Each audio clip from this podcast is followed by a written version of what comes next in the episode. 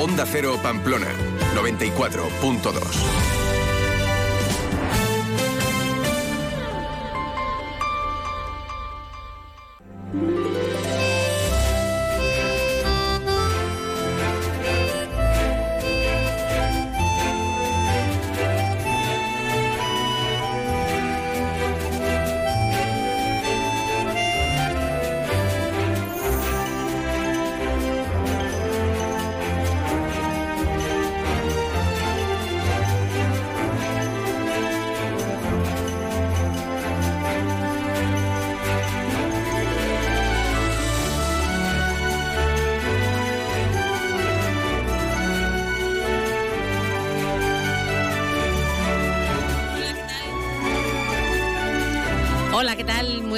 tardes, las 12 y 21 minutos. Tenemos a esta hora 15 grados en el centro de Pamplona.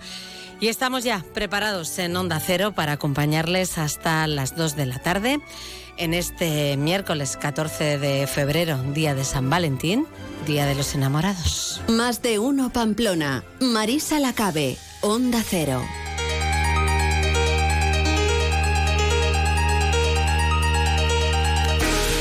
Hasta las 2 de la tarde vamos a estar atentos a la información, a lo que está ocurriendo hoy en Navarra.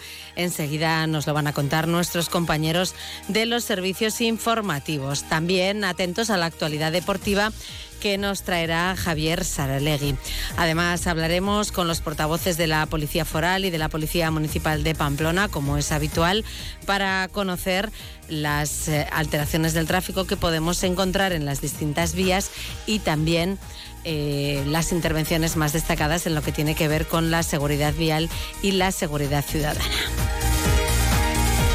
Hoy estaremos además atentos en esta primera parte del programa al acto conmemorativo de la entrada en el cuerpo de la Policía Municipal de Pamplona de las primeras mujeres. Se cumplen 50 años y hoy han sido reconocidas algunas de ellas en la sala de armas de la Ciudadela. Después de la una de la tarde charlaremos con Juan Carlos Equiza, presidente de la Asociación de Trabajadores Autónomos de Navarra. Ayer eh, fue recibido por el presidente del Parlamento Foral, por Unai Ualde, y le trasladó una estrategia para responder a las necesidades del sector. De ello hablaremos con Juan Carlos Equiza. También les contaremos que este viernes en el Museo Teiza, la joven orquesta de Pamplona va a ofrecer un concierto muy especial en el que se une la música, la danza y la pintura. Se titula Impresiones. Eh, hablaremos con la directora de la joven orquesta de Pamplona, Mirari Echeverría. Tendremos una nueva cita con Estudio Médico Navarro. Vamos a hablar hoy de vitrificación de embriones y tendremos también nuestra habitual cita de los miércoles con clave Navarra, ese espacio en el que con Luis Gortari nos centramos en la programación de la Fundación Baluarte y de la Orquesta Sinfónica de Navarra. Terminaremos hoy con el punto final de Ibai Fernández Lacabe, periodista de Diario de Noticias.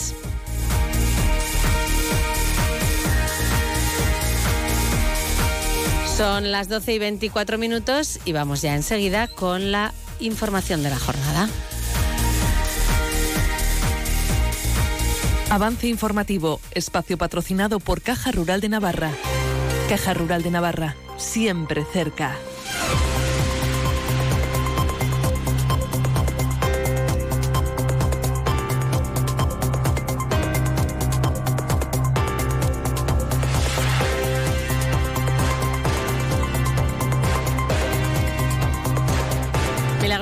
¿Qué tal? Muy buenas tardes. ¿Qué tal, Marisa? Muy buenas tardes. Vamos con el repaso informativo de la jornada. Sí, un repaso informativo que pasa de nuevo por los agricultores que se han dejado ver en algunos puntos de la comunidad foral con sus vehículos, con sus tractores, y es que los la plataforma 6F, que desde la semana pasada, bueno, pues se, se encuentra en las carreteras para reclamar esas mejoras en el sector primario, ha provocado hoy algunas retenciones puntuales en la ronda de Pamplona, en la Nacional 121A entre Oricaín y Olave, y también parece ser que ha habido vehículos en Mutilva y en Tajonar con mucha menos presencia, lógicamente, que la semana pasada.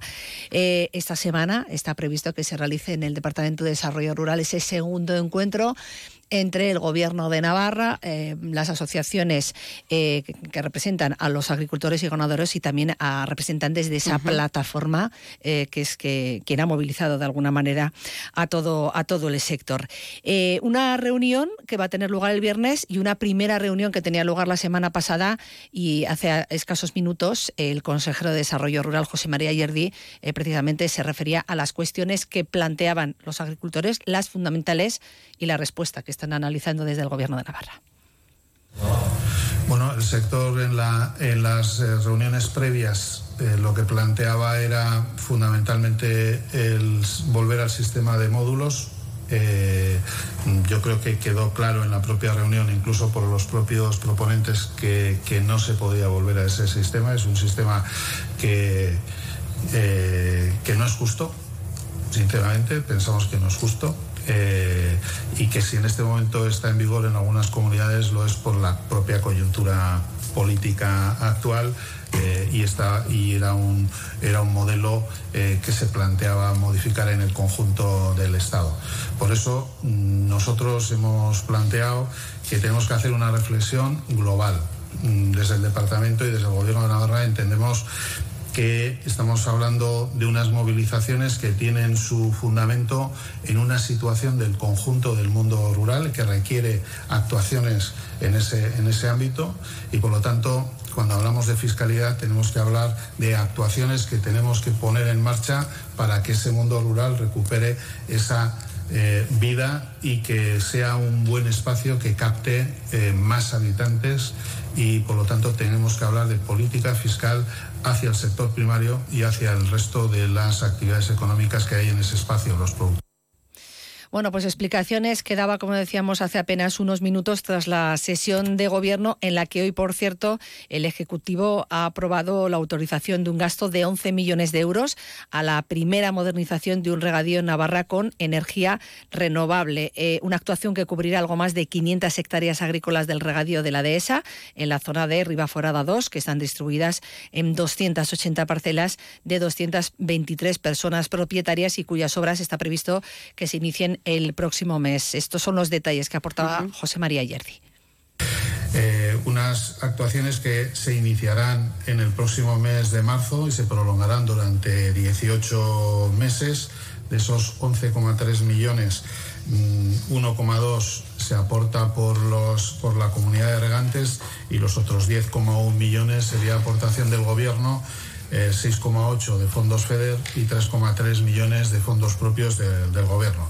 Entendemos que esta va a ser una importantísima mejora en la competitividad de las explotaciones y supone también un ahorro económico para los regantes fruto de esa eh, eh, eficiencia energética que incorpora el parque, además de, lógicamente, reducir eh, los impactos desde el punto de vista medioambientales. Se trata de la primera actuación de modernización de regadíos que se ejecuta fuera del canal de Navarra desde el 2012 y que como digo, digo en el mes de en el mes de marzo eh, iniciarán las obras adjudicadas ya a la empresa Traxa.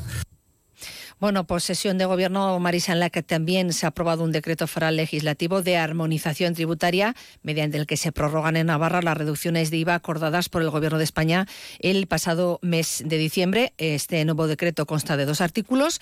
En el primero se prorroga hasta el 30 de junio la aplicación del IVA del 0% en productos de alimentación básicos que antes eh, tributaban el 4%, artículos como el pan, la leche, el queso, los huevos, la fruta y las verduras o las patatas. Igualmente, además, se mantiene en el 5% en lugar de un 10% el IVA de los aceites de oliva, del aceite de semillas y de las pastas alimenticias. Y el segundo artículo prorroga también durante todo el año la reducción impositiva del IVA sobre determinados suministros de energía y fija ese tipo en un 10%. Por ejemplo, en el caso de la energía eléctrica, la vigencia se alarga hasta el 31 de diciembre, es decir, durante todo el año. Para el gas el natural la reducción se mantiene hasta el 31 de marzo y para pellets, briquetas y leña, de destinados a sistemas de calefacción, el 10% se alarga de momento hasta el próximo 30 de junio. Así que ahí están esas medidas que ha dado a conocer hoy el Gobierno de Navarra. Y del Gobierno nos vamos al Parlamento, Marisa, porque esta mañana su presidente ha presentado la memoria legislativa correspondiente a la décima legislatura, es decir, la que va desde el año 2019-2023, en la que se han tramitado algo más de 9.000 iniciativas. Vamos a escuchar lo, que decía el resumen de una igual del presidente de la Cámara. En estos cuatro años, 2019-2023, se tramitaron 9.286 iniciativas, mil más que en la anterior legislatura y 3.000 más que en la octava legislatura. Se aprobaron 107 leyes forales, una más que en la legislatura anterior, que han aportado estabilidad a la comunidad foral y que han intentado reforzar los servicios públicos en una situación delicada por esa pandemia y por esas consecuencias sociales y económicas que produjo. Se aprobaron también 14 decretos forales legislativos, 21 decretos forales, una proposición de ley para el Congreso de los Diputados, la reforma integral también del Parlamento de Navarra que se aplica ya en esta eh, onceava legislatura. Bueno, pues ahí está el resumen de las principales iniciativas que se han llevado a cabo en los últimos años. Eh, destacaba también una igual de algunos avances significativos que se han llevado a cabo avances en cuanto al bilingüismo, pero también hemos avanzado en accesibilidad, con mejoras en todo el edificio, con cambios también en el salón de plenos. Por supuesto, también se ha mejorado en la modernización de la estructura, con un cambio organizativo. Y de la misma manera se puso en marcha el procedimiento para adoptar la administración electrónica en nuestra institución, algo que ya es una realidad y que entrará en funcionamiento a todos los efectos el próximo 19 de febrero. Estamos convencidos de que va a ser una herramienta que nos va a permitir estar más cerca, si cabe, de la ciudadanía con mayor agilidad del tejido asociativo y de otras entidades públicas. Bueno, pues una legislatura hay que olvidar que fue bastante especial por aquello de que estuvo marcada también por la, por la pandemia. Eh, avances, por tanto, en materia legislativa y también hablaba una igualde de que se ha avanzado también en la colaboración con las universidades de Navarra. Había una colaboración articulada con la Universidad de Navarra y con la UNA, pero la hemos ampliado también a la UNED con un convenio marco que ya en esta legislatura nos va a permitir desarrollar actividades anuales. Además, con la Universidad Pública de Navarra firmamos dos convenios nuevos que sirvieron para poner las bases de la Ley Foral de Atención a las Personas con Discapacidad, así como el diseño de una herramienta que facilite el control y la aplicación del Pacto Navarro contra la Pobreza y la Desigualdad.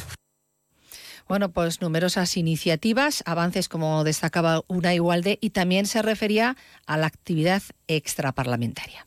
Ha tenido un enfoque didáctico para acercar la historia y el fuero navarro en colaboración sobre todo con nuestras universidades, pero también con personas expertas de otros ámbitos. Y se ha recuperado la entrega de la medalla al Parlamento, máxima condecoración de nuestra institución la colaboración con otros parlamentos y singularmente durante la crisis sanitaria de la COVID para poder mantener la actividad parlamentaria al mismo tiempo que se cumplía con las normas sanitarias. Bueno, pues ahí queda ese resumen, como decíamos, de esa memoria de actividad de la pasada legislatura que daba a conocer esta mañana el presidente del Parlamento de Navarra, Unai Ualde. Nos fijamos también en el ámbito laboral, porque hemos conocido que Navarra registró el año pasado más de 26.000 accidentes laborales y que se sitúa también a la cabeza del Estado en cuanto a mortalidad, con 12 personas, según un informe de siniestralidad laboral que presentaban ayer los sindicatos LAB, CGT, SK, Steylas en Echalde e Iru. Eh, explicaban que se produce una discrepancia en los eh, casos de mortalidad entre lo registrado por los sindicatos y los datos oficiales, que según el secretario de Salud Laboral de LAB, Inco Iriarte, bueno, pues lamentan que se produzca. Ellos dicen que dan por válidos los datos que ofrecen las empresas y las mutuas. Y según este informe, eh, dicen que Navarra supera, por tanto, en 2023 esos 26.000 accidentes laborales y que registra 150 muertes en el trabajo en la última década una situación o una tendencia que lejos de mejorar parece ser que está empeorando.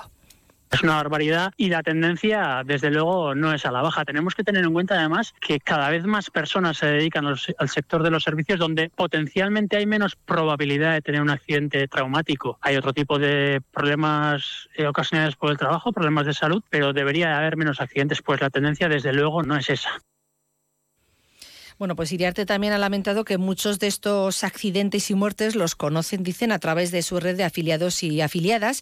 Y asimismo también ha incidido en que hay trabajos que matan y otros que no dejan vivir, ya que el incremento de accidentes no traumáticos por cardiopatías tiene eh, una de sus fuentes en el sector psicosocial. Criticaba también además Iriarte que los planes de salud no tienen reflejo alguno y hacía dos peticiones muy concretas al Gobierno. Llevamos décadas con planes brillantes de salud laboral, pero el problema es que el Instituto de Salud de Navarra es una entidad asesora. No puede obligar a la empresaria que cumpla, únicamente le puede recomendar. Y que de, una vez por todas el gobierno de María Chivite asuma la cartera de inspección de trabajo y la utilice para hacer cumplir a los empresarios la normativa. Bueno, miramos también al ámbito municipal, Marisa, miramos a Pamplona, porque hace muy pocos minutos finalizaba la Comisión de Urbanismo del Ayuntamiento de Pamplona, una comisión en la que UPN ha presentado una declaración en la que insta al equipo de gobierno a la reurbanización de la Plaza Virgen del Puy. Escuchamos lo que decía Hitor Silgado, que es el concejal del, concejal del Grupo Social, Regionalista. Perdón.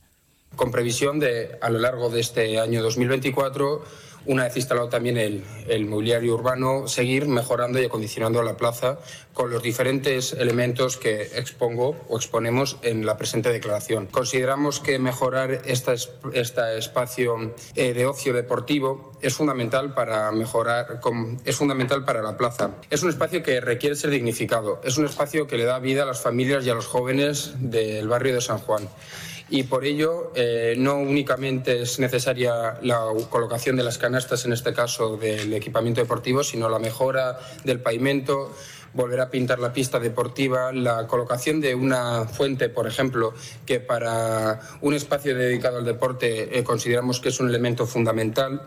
Bueno, pues esta declaración ha contado con cinco votos a favor y seis en contra y respondía a Silgado Xavier Sagardoy del Partido Socialista, quien apuntaba que falta información en esa declaración que pudieran haber realizado con un mayor compromiso cuando estaban en el ayuntamiento.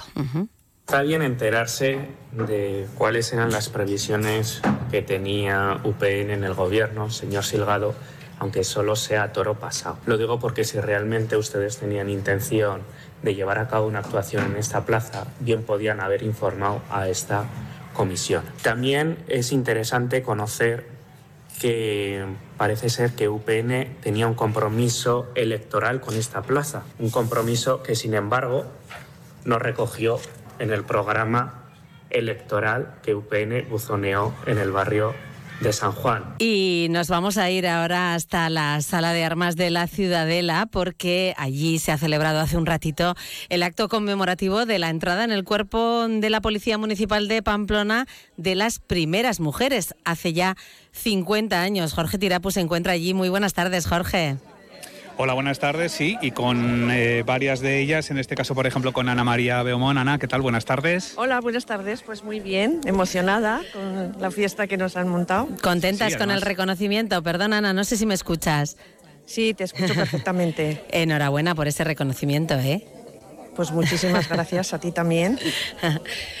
¿Cómo recordáis aquellos inicios? Bueno, pues con muchísimo cariño, ahora con muchísimo cariño. La verdad que antes pues fueron duros, por, sobre todo por el clima, el calor, el, frío, el, llegar a un mundo que solamente era de hombres, eh, que la gente, claro, no estaba acostumbrada a vernos pero bueno, poquito a poco se fueron, subimos peldaños, como quien dice, y, luego estuvimos maravillosamente. Marisa, te escucha también María Jesús Tudaire, que también fue compañera de, Ana en este caso. María Jesús, buenas tardes. Hola, buenas tardes. buenas tardes y enhorabuena también por el reconocimiento, 50 años ya, de la incorporación de las mujeres al cuerpo de la Policía Municipal de Pamplona. Imagino que en un principio quizá vivisteis, tuvisteis que vivir muchas reticencias, ¿no? Bueno, sí, pero de todo hay, porque cada uno habla de la experiencia, las mismas situaciones no las vivimos de igual manera, pero estábamos bien, nos atendían bien, nos obedecían, eh, regulando el tráfico. Y yo luego con los compañeros tengo buenos recuerdos y sí que con los mandos ya el trato era diferente. No nos trataban de igual manera. Ahí, ahí se notaba más. Sí, cuéntanos, Jorge, sí. Sí, en el acto eh, ha tomado la palabra Amparo Bejarano, eh, que es otra de las agentes, se ha homenajeado en Greta 12, y, decía, eh, Ana María Jesús, no sé si lo podéis confirmar, que bueno, que en algunos casos que tenían que acudir a sus compañeros porque, bueno, pues porque había quien no les recibía de buena manera, aunque por lo que veo en sus, en, sus semblantes ahora mismo, ellos dicen que desde luego no, no, fue su caso. A mí personalmente eso no me ocurrió en ningún momento, no tuve que recurrir a nadie. Y a mí tampoco. O fue el caso en este caso de, Amparo, ¿no? Sí, pero yo, vamos, no he tenido ningún problema. Si no, si por ejemplo se negaba, como cogías la matrícula y, luego ya sabías perfectamente quién era y la denuncia se mandaba a su domicilio y, ya está. Era, ese es el tema. Porque claro, nosotros no podíamos hacer detenciones, no teníamos, éramos de circulación nada más, entonces ni disponíamos de, de esposas ni de nada, o sea, para nada, éramos solamente circulación. Entonces, que si alguna vez se ha negado, generalmente no hemos tenido, yo por lo menos no he tenido ningún problema. Pero si alguna vez por lo que sea alguno se ha negado, pues, pues nada, eh, eh, teníamos la placa de matrícula y, luego se le enviaba la denuncia y ya está. Y por negarse a presentar la documentación, claro, era doble la denuncia. Una curiosidad, cuando en vuestras casas, eh, a vuestras familias les dijisteis que teníais pensado ser policías municipales en Pamplona, ¿qué os dijeron en aquel momento? Bueno, a mi casa, a mi madre le siento fatal porque yo estaba trabajando en una oficina en Tafalla y de repente se me ocurrió presentarme a la policía municipal y no, pues no, no lo aceptó. Le sentó bastante mal y además mi argumento fue muy raro, porque se presentaba una amiga y le dije, pues si tú te presentas yo también, qué bien nos lo podemos pasar a la academia. O sea, no era una cosa que yo tenía prevista ni que lo había pensado nunca. Fue así, aquí te pillo, aquí te mato. Y aquí estoy, después de 50 años. ¿Y la amiga consiguió también entrar o no? No, porque medía unos 64 y la eliminaron. Ah, mira, mira. Nos exigían unos 65, entonces es que ni siquiera pasó a hacer ningún examen. Así que me vi dentro sin comerlo ni beberlo.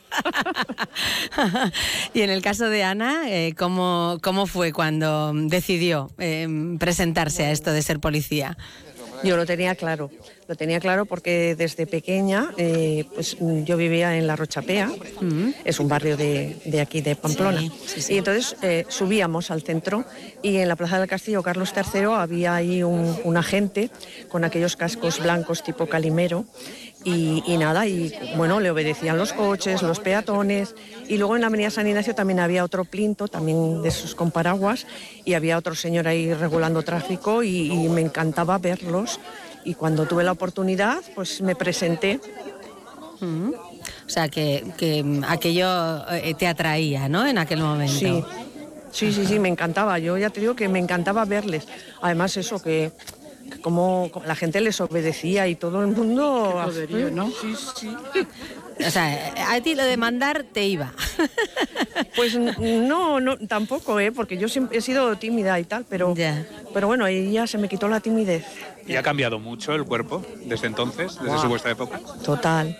Ahora prácticamente no se hace circulación, porque nosotros estuvimos como alrededor de 10 años, pero luego cuando vino Valduz, pues cambió todo porque ya nos pasó a coches patrulla y entonces pues ya nos, nos dieron un revólver del 38, unas esposas, una porra y aquello ya fue totalmente diferente. Fueron otros años no tan bonitos como los primeros. O sea, los primeros los recordáis con más cariño, ¿no? Sí, a nosotras, al, menos a nosotras no, nos gustaba mucho regular el tráfico.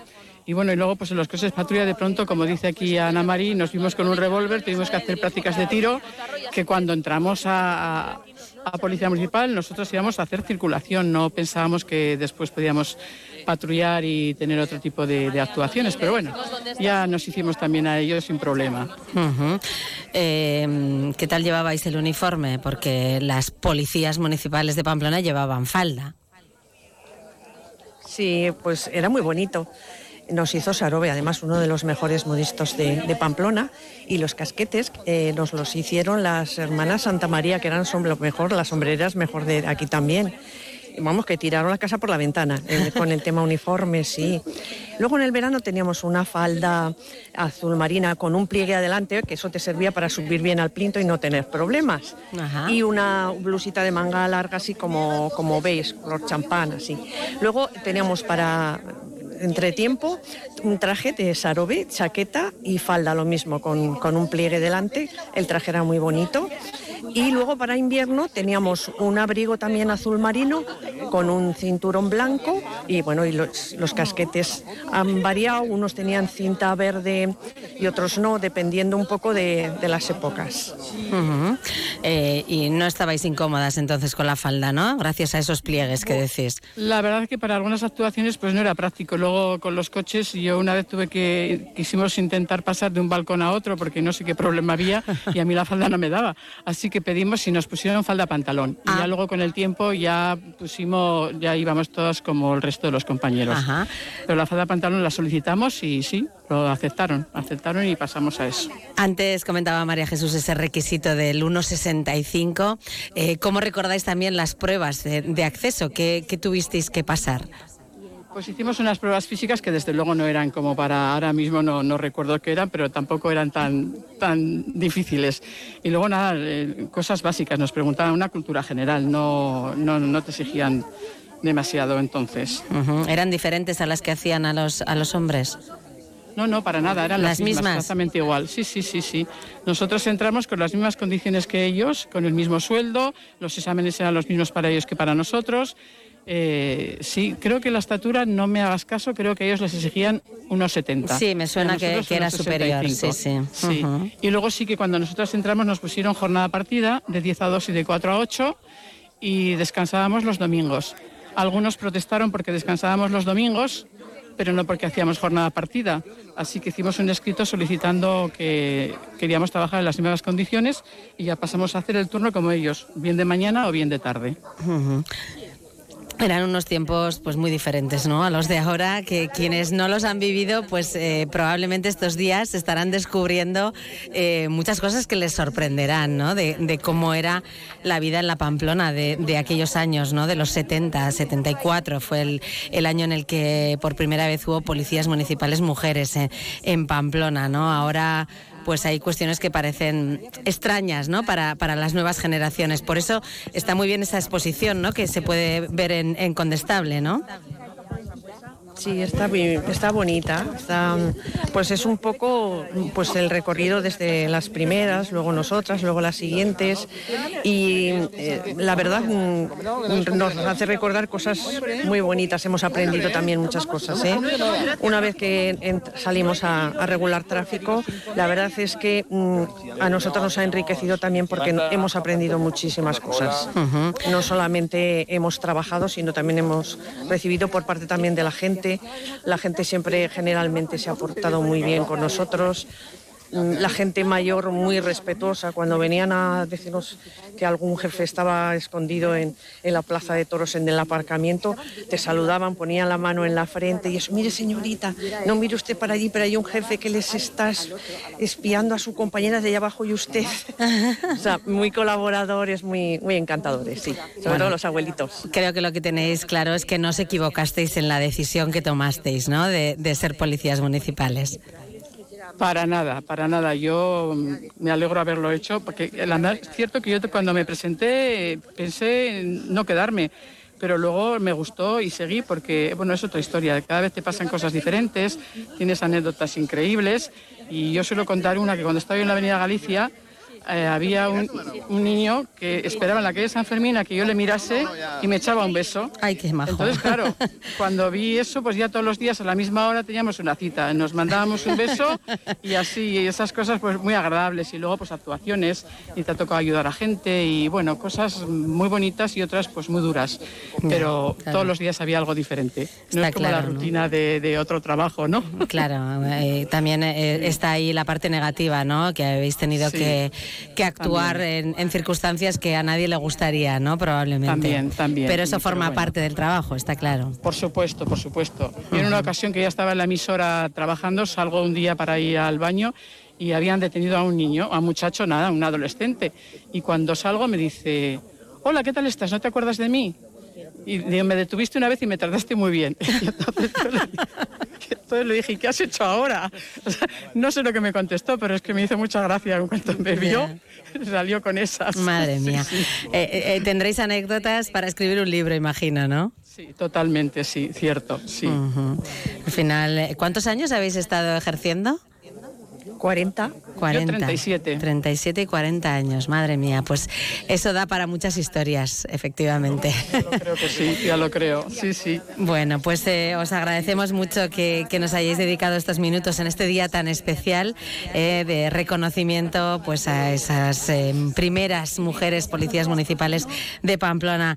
Ana Beaumont, María Jesús Zuraire, muchísimas gracias a las dos. Y Jorge, gracias a ti también por haber hecho posible que, que las tuviéramos aquí de la Marisa desde la Sala de Armas de la Ciudadela. Y por cierto, si quieres, para que nos pueda escuchar, en el Palacio del Condestable hasta el 23 de febrero está esa muestra, 50 años de la primera promoción de mujeres, que lo que han estado escuchando en esta entrevista pueden verlo también ahí eh, inmortalizado en, eh, eh, bueno, pues en esas imágenes de, aquella época. Así es. Gracias, Jorge. Hasta luego. Hasta luego. Pues la verdad que interesante ¿eh? lo que nos han contado estas unas mujeres. Pioneras. Unas pioneras. Sí, sí, sí, claro que sí. Bueno, pues eh, esa exposición incontestable que merece la pena también visitar, que todavía quedan unos días. Eh, Mila, gracias. A las dos y media os escuchamos en el informativo. Aquí estaremos. Hasta, luego. Han escuchado el avance informativo patrocinado por Caja Rural de Navarra. Caja Rural de Navarra, siempre cerca. Descubre el plan Disfruta Seguro de Caja Rural de Navarra. Tendrás mayor protección al agrupar tus seguros pagando mes a mes. Dispondrás de ventajas exclusivas, gestor personal, orientación médica y asesoramiento jurídico telefónicos, experiencias de ocio. Disfruta de la vida y confía el resto a Caja Rural de Navarra. Consulta condiciones en cajaruraldenavarra.com.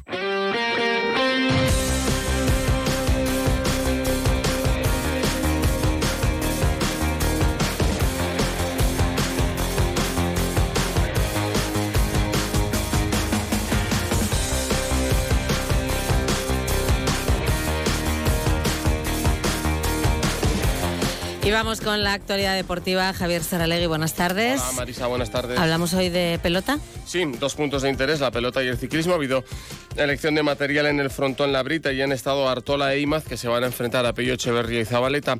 Es la última jornada ya de, la fase regular de la Liga de Cuartos de Final del Campeonato de de parejas de pelota, Mani. Todavía está por decidir qué pareja queda segunda y qué pareja queda tercera, y esto es importante. Vamos a recordar brevemente el sistema de competición. Primeros y segundos eh, pasan directos a liguilla de semifinales. Eh, terceros contra cuartos juegan unas semifinales de playoff. El ganador pasa a semifinales, el perdedor pasa a jugar otro partido, una repesca contra el ganador de eh, quinto contra sexto. Es un poco complejo el sistema, pero vamos, es muy importante quedar segundo o quedar tercero. Hay mucha diferencia, ¿no? Y eso es lo que se van a disputar en el Abrita Artola e Imaz contra Pello Echeverría y Zabaleta. Si es que Zabaleta juega, porque va a estar un poco en duda hasta, hasta el último día. Tenía una lesión muscular, le hizo perderse el último partido y eh, se probará un día de estos antes del del encuentro. Hoy no ha hecho entrenamiento, sí que han entrenado Artola e Imaz. Y se ha presentado en la sede de Laboral Cucha, eh, no la edición de este año del Gran Premio Ciclista Miguel Indurain, porque eso se va a presentar a, mediados de mes, pero sí se ha presentado precisamente el acuerdo de patrocinio con Laboral Cucha, que va a pasar a estar incluido en el nombre de la prueba, justo cuando se cumplen 25 años del nombre de Gran Premio Miguel Indurain, de la prueba que organiza el Club Ciclista Estella, y eso va a dar eh, pues la posibilidad de eh, una mejor organización al Club Ciclista Estella. Marta Garín es la presidenta del club y señalaba mm, para qué va a servir la, aportación de la Laboral Cucha.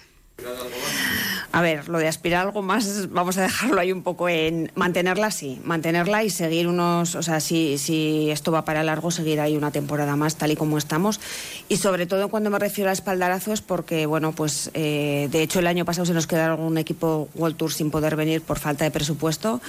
Entonces, bueno, pues es, es ese espaldarazo el que, el que necesitamos ¿no? para ir creciendo un poquito en ese sentido. Esperan tener 10 equipos World Tour en la edición de, este año y ahí ha estado Miguel Indurain que luego nos contaba que está, está preparando la Titán de Ser, pero a eh, Miguel Indurain no le vale ni el cambio climático, es decir, todavía dice que hace mucho frío para entrenar en invierno. Sabes que Miguel Indurain no era de frío, no es de frío, nunca. Y dice que hace frío para salir por arriba por la montaña porque no está preparando la Titán de Ser en las Bardenas, ni en pista forestal, ni nada, sino con bicicleta de carretera y por carretera. ¿no? Bueno, hoy queremos hablar en Onda Deportiva con Ambros Martín. Precisamente, eh, bueno, si recuerdan los oyentes, hablábamos hace dos o tres semanas, un par de semanas no más, con Zupo Equiso, en el que fue entrenador de aquel Portland San Antonio, que luego tenía una exitosa carrera como entrenador y que ahora está en el Sassari italiano, que se va a enfrentar, y también queremos hablar, si tenemos suerte esta semana con él, se va a enfrentar con el equipo que entrena Mateo Garralda, que ha ido ahora a entrenar a, Italia, y otro de aquella mítico equipo de Portland San Antonio, San Martín, actual seleccionador nacional femenino de, balonmano, que ha estado estos días en, Pamplona, y además hoy se cumple justo 25 años también del primer título de aquel por San Antonio, que fue la primera Copa del Rey que se ganó al Barcelona 32-29, eh, remontando cuatro goles de desventaja de la primera parte y además, si no recordamos mal, ese fue eh, la Copa de Rey que se jugó sin Bulligan, que había tenido un accidente de tráfico eh, justo un par de días antes en, la, ronda de Pamplona a la altura de hospitales y no pudo viajar a jugar esa Copa del Rey y con Peter Norcrit en la portería pues le, apoyó todo, mm. todo el equipo y Bully luego fueron todos al hospital a llevarle la Copa del Rey a, Bulligan. Yo creo que es esa misma, que a ver si nos lo confirman Martín, que fue extremo de aquel equipo. Muy bien, pues nada, te escuchamos a las 3 menos cuarto en Onda Deportiva. Hasta entonces, adiós.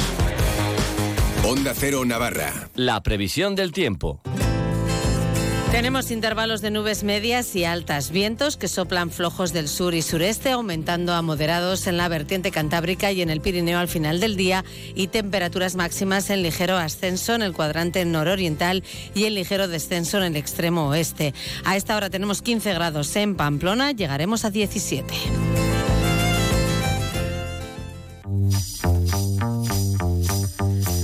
Como cada día, vamos ya a conectar con el Departamento de Comunicación de la Policía Foral. Iñaki Arrula, muy buenas tardes.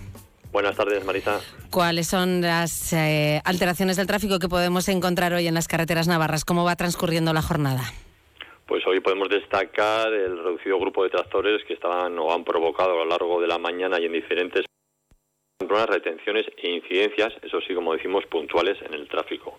Y ya volviendo al servicio ordinario, atendíamos cuatro accidentes viales. Una colisión entre una moto y una furgoneta en la Navarra 115, altos de Peralta, resultando el motorista herido de gravedad y trasladado a un centro hospitalario.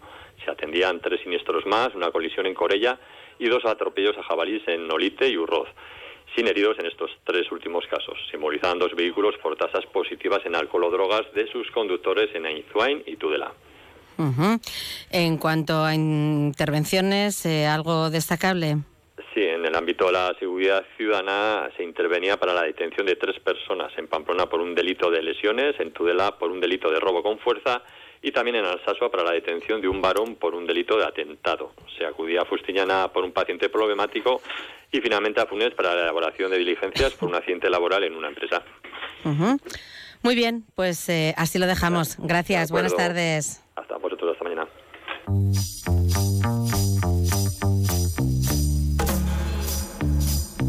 Y saludamos también a Francisco Aldunate, portavoz de la Policía Municipal de Pamplona. Muy buenas tardes.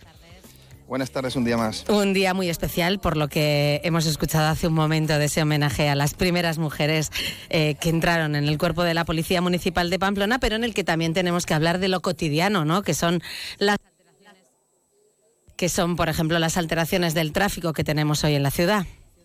Sí, pues como bien dices, un día muy importante y para ellas que son las protagonistas. Nosotros pasamos ya al ámbito normal de cada día e indicamos que el Camino Viejo de Burlada va a estar cortado durante toda la jornada. Asimismo, Calle Las Blancas la encontraremos cortada también durante toda la jornada y calle Fidel Lázaro Aparicio, número 6, ocupación de un carril y con paso alternativo hasta las 18 horas. Además, a las 19.30 comenzará el traslado del Cristo alzado desde la calle Dormitalería hacia calle Javier, calle Compañía, Cultura y Catedral, donde finalizará. En cuanto a intervenciones, eh, las últimas horas, ¿cómo han transcurrido? Bueno, pues en cuanto a tema de seguridad vial, hemos atendido tres accidentes únicamente. Eh, recordar, uno de ellos ha sido pues con un vehículo de movilidad personal, un patinete eléctrico concretamente recordar a todos los usuarios. Este muchacho ha sufrido lesiones de carácter leve, pero bueno, al margen de eso, todos los usuarios que tenemos que adaptarnos a las normas de circulación correspondientes y lo que así marca la ordenanza.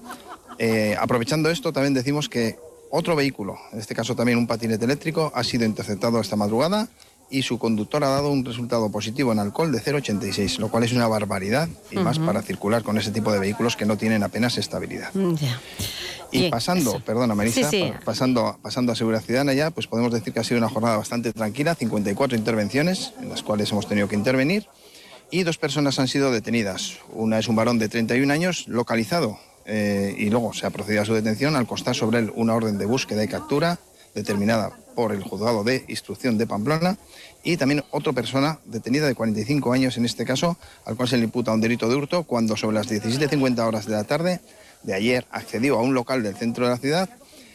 Eh, eh, se hizo, se hizo con varios aparatos tecnológicos y luego posteriormente lo intentó vender el momento en el cual fue detenido por Policía Municipal de Pamplona. Y esto sería todo para hoy. Pues muchas gracias. Eh, buenas tardes. Buenas tardes, gracias a vosotros. Y de esta forma llegamos a la una. Es tiempo de noticias en Onda Cero, ya lo saben, y enseguida regresamos y continuamos en Más de Uno Pamplona. Es la una de la tarde, mediodía en Canarias.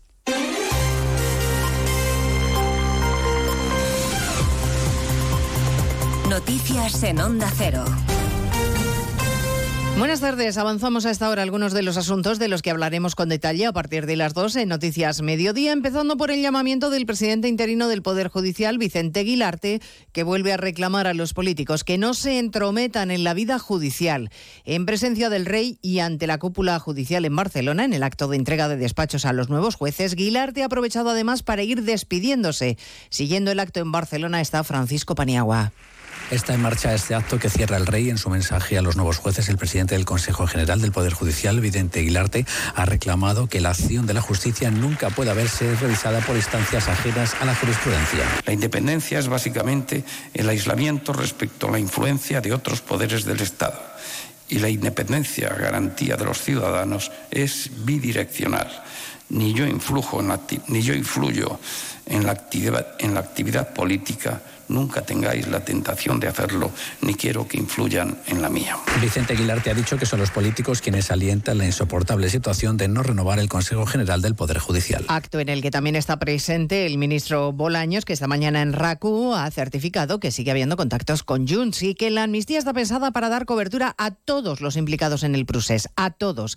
La número dos del PP, Cuca Gamarra, dice que ahora entiende que el Partido Socialista lance infamias contra Feijo. Estamos con un gobierno que no tiene principios eh, y, que va a seguir avanzando para amnistiar a todos aquellos que tengan que amnistiar para seguirse garantizando los siete votos que le permiten seguir estando en el poder. Los últimos días ahora se entiende todo de por qué se ha puesto el ventilador para que parezca todos, que todos somos iguales. El Partido Popular ha confirmado que el viernes promoverá concentraciones a las puertas de todas las delegaciones del Gobierno para denunciar la falta de medios con la que trabaja la Guardia Civil y exigir que el ministro Marlasca asuma la responsabilidad del asesinato de los dos agentes de Barbate, a cuyas familias aún no ha dado el pésame personalmente. Hoy el ministro de la Presidencia ha vuelto a salir en defensa de Marlasca y ha justificado el cierre de Oconsur en cuestiones técnicas. Mire, más allá de ese tipo de decisiones que son absolutamente técnicas de los expertos que trabajan allí, yo creo que lo que ha hecho el gobierno claramente es apostar por un reforzamiento de los medios y de los efectivos allí. Y así lo hemos hecho y por tanto cómo se organizan, bueno, pues eh, por supuesto los mandos eh, que lo decidan, ¿no? Quien, quien tiene los conocimientos técnicos para tomar esas decisiones que lo decidan. Pero lo esencial es la inversión que ha hecho el gobierno en aquella, en aquella zona. Es noticia la carta que el presidente Sánchez y el primer ministro irlandés le han enviado a la presidenta de la Comisión Europea. Le piden que revise si Israel está cumpliendo con sus acuerdos con Bruselas en lo que se refiere al respeto a los derechos humanos. Corresponsal Jacobo de Regoyos y que si no se respetan los derechos humanos la Comisión pueda cancelar en todo o en parte el acuerdo de asociación con Israel. Hemos preguntado si esto es posible a una portavoz comunitaria que nos ha dicho que se acaba de recibir la carta. Uh, Pedimos a todas las partes que respeten la ley internacional y que se responsabilicen de sus acciones. Y le decimos todo esto a Israel bilateralmente, que respete a los civiles, pero en lo que se refiere a cómo afecta todo esto al acuerdo de asociación, no podemos añadir nada ahora mismo. En la misiva España e Irlanda dicen que la comunidad internacional debe reaccionar inmediatamente para proteger a palestinos inocentes. Hoy el departamento de Yolanda Díaz ha anunciado que la vicepresidenta viajará a Palestina invitada por las autoridades, pero el Ministerio de Exteriores dice que no tiene conocimiento ni está preparando ningún eh, viaje oficial de la vicepresidenta del Gobierno. A las 2 de la tarde repasaremos las zonas más calientes de las tractoradas en este noveno día de protestas del sector agrario, con Sevilla como punto neurálgico con cientos de tractores tratando a esta hora de bloquearlo los accesos a la ciudad, Laura Lorenzo. Protestas que se concentran a esta hora en Extremadura y en Andalucía, como decías. En Motril los agricultores han bloqueado el acceso al puerto y en Sevilla desde primera hora de la mañana estas manifestaciones del sector provocan muchas dificultades en los accesos a la ciudad. El presidente de Asaja Andalucía, Ricardo Serra, dice que hoy se demuestra la unidad del sector. Yo creo que lo de hoy es un llamamiento, primero que todo, a la unidad. Segundo, a la eficacia. No sirve nada reuniones si al final no termina en algo en concreto. Y tercero, en seguir teniendo el apoyo de la población. No podemos andar fastidiando a todo el mundo todas las carreteras, como ha dicho Miguel. Menos éxito ha tenido la protesta de los agricultores en Mercamadrid. Apenas una decena de personas dicen que delegación del gobierno no les ha permitido realizar la protesta como tenían previsto. Y en Huelva, la Guardia Civil ha detenido a dos sujetos por dejar morir a la madre de uno de ellos, que tenía un alto grado de dependencia. Mantuvieron a la mujer encerrada bajo llave en una habitación. Redacción en Huelva, Rafa López. La víctima, de 58 años, estaba recluida en una habitación que cerraban con un candado, sin acceso a agua, a comida o aseo. Debido a su delicado estado, terminó siendo ingresada en el hospital donde fallecía. La portavoz de la Guardia Civil en Huelva, Elisa García, asegura que su estado era de total abandono. Un estado de salud deplorable, desnutrición severa y deshidratación. Prohibían que el resto de miembros de la unidad familiar accedieran o tuvieran contacto con la fallecida. A los dos detenidos, entre ellos su hijo, se les acusa de omisión en el cuidado y de detención ilegal. Pues de todo ello hablamos en 55 minutos cuando resumamos la actualidad de esta mañana de miércoles 14 de febrero. Elena Gijón, a las 2, Noticias Mediodía.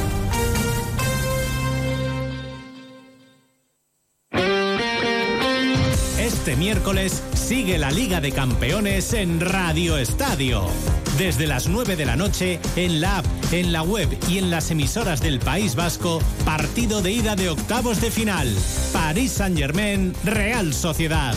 Los Donostiarras, tras una gran fase de grupos, presentan su candidatura ante uno de los grandes favoritos. Este miércoles, la Liga de Campeones se juega en Radio Estadio, con Edu García. Te mereces esta radio. Onda Cero, tu radio.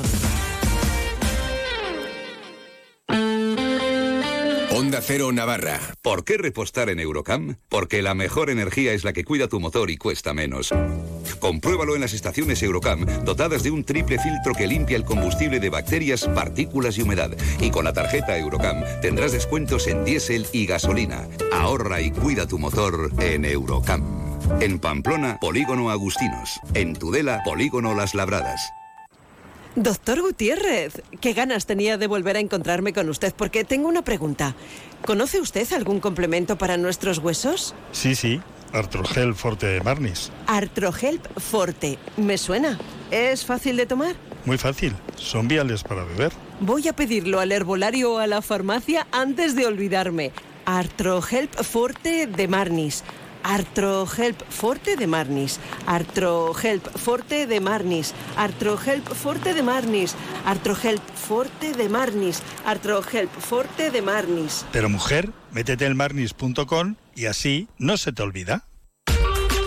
En pleno centro de Pamplona, bar y terraza del Hotel Yoldi. Da igual la hora, si te apetece picar o comer algo, tenemos la cocina abierta todo el día, con una amplia y variada carta de pinchos, raciones, platos combinados, sándwiches y bocadillos gourmet. De lunes a sábado, en horario ininterrumpido, cocina abierta hasta las diez y media de la noche y domingos hasta las 4 de la tarde. Bar del Hotel Yoldi, Avenida San Ignacio 11. Reservas en el 948 22 4800 o restauranteyoldi.es.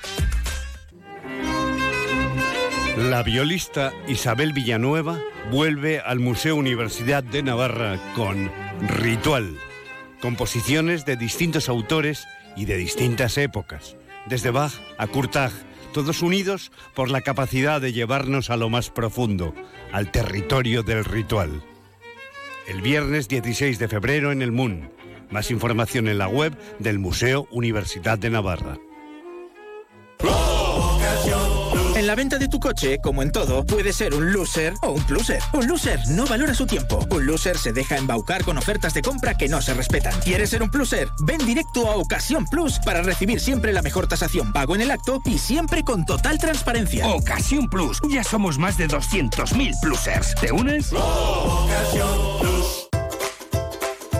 Fontanería Iruña, rápidos y económicos. En Fontanería Iruña realizamos grandes y pequeños trabajos como aerotermia, suelos radiantes, cocinas, baños, calefacción y servicios de fugas. También tenemos servicio de urgencias 24 horas los 7 días de la semana. Teléfono 679-666-997. Recuerda, Fontanería Iruña, teléfono 679-666-997.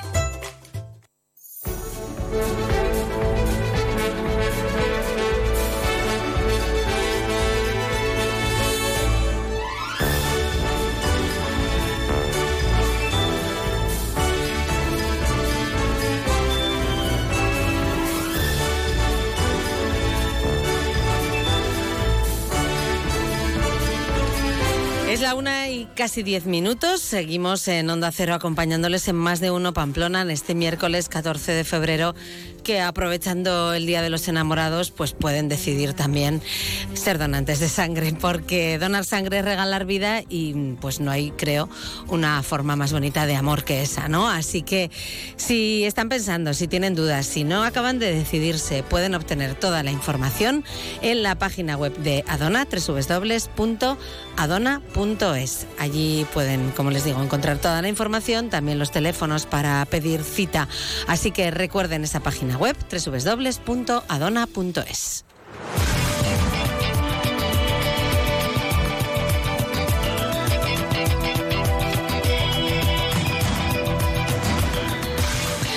Y a la una y diez minutos, eh, aquí en Onda Cero, en más de uno Pamplona, queremos saludar a Juan Carlos Equiza, que es el presidente de la Asociación de Trabajadores Autónomos de Navarra. Muy buenas tardes. Hola, muy buenas tardes.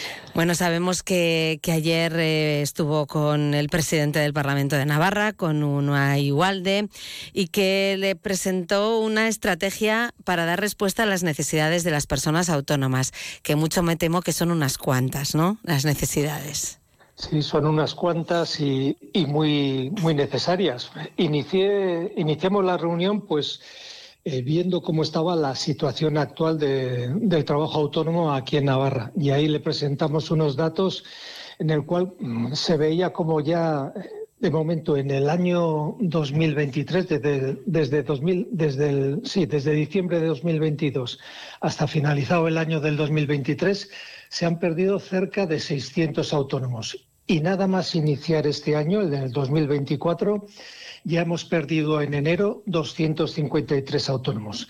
Eran unos datos, o sea, son datos que están ahí y que vemos cómo nos confirma el riesgo de la desaparición de más autónomos a menos que, que hagamos algo, que el gobierno de Navarra haga algo ya. Uh -huh. O sea, e, este año la cifra resulta llamativa, ¿no? No, no se han cumplido todavía ni siquiera dos, bueno, mes y medio de año, ¿no? Sí, sí, ya llevamos, además, llevamos años ya eh, sufriendo esta pérdida. Y, y, creemos que siempre se va a hacer algo, pero ya no, ya no se puede esperar más. Sí que hay que decir también que enero, por lo general, suele ser un mes que más autónomos se pierden, ¿no? Pero bueno, al margen de todo, se ve esa caída de, de autónomos desde, desde hace años. Estamos viendo también cómo la subida que hay generalizada de costes, la imposibilidad que tienen los autónomos de trasladar esa subida a, a, los precios. Luego también el incremento de la presión fiscal, la subida de cotizaciones empresariales, los costes laborales, pues todo eso está haciendo que muchos, que muchos autónomos pues estén cerrando y otros con vías de, de cerrar. Y es por todo ello pues por lo que hemos presentado pues una estrategia pues para dar respuesta a todas estas necesidades de, de los autónomos y autónomas de Navarra. Uh -huh, claro, porque hay que pensar qué es lo que hay que hacer, pero había que analizar las causas también, ¿no? Que, sí, que llevan a pues, esta situación.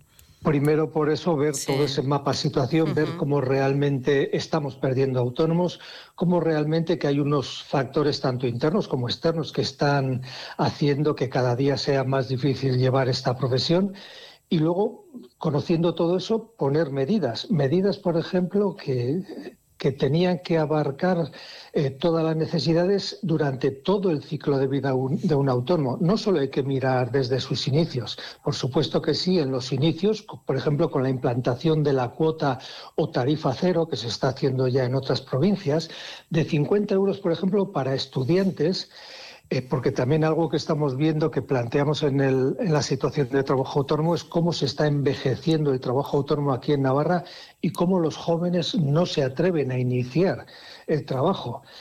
Eh, es, tanto los puntos que hemos tratado, habría que poner ayudas para las emprendedoras navarras, que últimamente también, igual que anteriormente en años eran el motor de la economía, pues estos últimos años se han perdido también mujeres autónomas.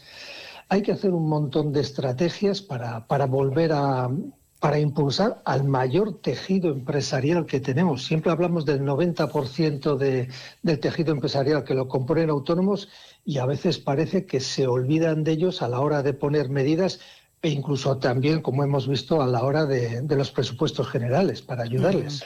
Claro, da la sensación que decidirse a ser autónomo, ¿no? Es un poco, mm, hay, no sé, hay cierto como hay que asumir muchos riesgos, ¿no? Cuesta o está costando, ¿no? Sí, sí, y al margen, por supuesto, de esos riesgos, eh, es que también a veces se está viendo como una campaña que ponen de, maligno al empresario y un, y un autónomo, un, no, un chico joven que, quiere iniciar, pues no lo ve como una iniciativa buena. También es un tema que, le comenté al, al presidente que, que había que poner en valor la riqueza que aporta el empresariado autónomo en Navarra. O sea, parece algo básico, pero hay que decirlo para que se den cuenta, ponerlo en valor y también así también quitarán miedo para iniciar para iniciarse como propios empresarios, emprendedores autónomos también. Claro, porque mm, los autónomos aportan em, una, una, riqueza, como, como dice Juan Carlos Sequiza, ¿no? a Navarra, a la comunidad aportan, empecé la reunión diciéndole, a veces hablamos, tenemos en Navarra una gran empresa de todos conocidos, no es por comparar, pero dije, hoy estamos hablando de 10 veces esa gran empresa que hay, que estamos hablando de cerca de 47.000 autónomos, de 47.000 mm. personas, con familias, con empleados a su cargo. O sea, que estamos hablando de un tema muy importante y entonces lo que le pedí es que le diéramos esa importancia tanto a la hora de, crear medidas, de propuestas, como a la hora también de, preparar los presupuestos eh, generales, para que si presentamos unas propuestas, pues esos presupuestos se adecúen al principal motor de empleo y emprendimiento de Navarra. También así como le pedí que había que garantizar el acceso a los fondos de Generation. Eh, propuestas concretas, es, eh, que, ¿cuál es el plan que, tenéis desde la Asociación de Trabajadores Autónomos de Navarra a partir de ahora? Con, ¿Os vais a reunir con los distintos grupos parlamentarios? ¿Qué, ¿Cuáles son vuestras intenciones? Sí, pues ya de hecho desde diciembre llevo reuniones con la consejera, en enero con más consejeros de trabajo. Em, estamos hablando, en vez de pensar solo en, lo malo y en, vez de criticar y quedarnos en ello, lo que sí estamos haciendo, además en reuniones que estoy manteniendo con el Gobierno, es pensar cómo buscar soluciones, cómo colaborar, cómo por ejemplo, desde ATA Navarra, que tenemos estrategias eh, trabajando en toda España, podemos aplicarlas aquí. Entonces, esa colaboración, eso es lo primero.